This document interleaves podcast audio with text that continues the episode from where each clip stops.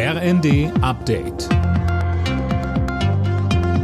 Stündlich neu. Auf den Punkt informiert. Ich bin Finn Riebesell. Guten Abend. Zum Jahrestag der Flutkatastrophe in Westdeutschland hat Bundespräsident Steinmeier heute das schwer getroffene Ahrtal besucht. Mehr als 180 Menschen waren bei dem tagelangen Starkregen in NRW und Rheinland-Pfalz ums Leben gekommen.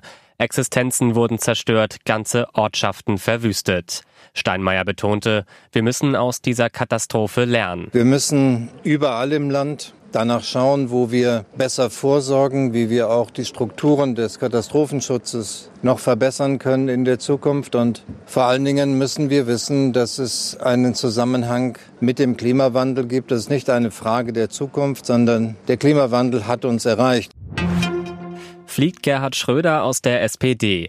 Da ist sich die zuständige Schiedskommission noch uneins. Die Verhandlung über einen möglichen Parteiausschluss des Ex-Kanzlers wurde ohne Ergebnis beendet. Morgen will sich das Gremium intern beraten.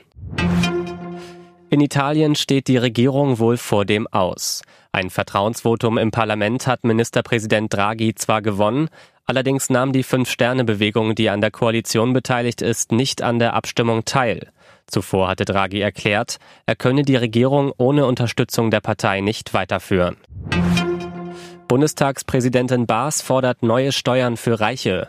In der aktuellen Krise müsse man über eine Umverteilung sprechen, sagte die SPD-Politikerin dem Spiegel.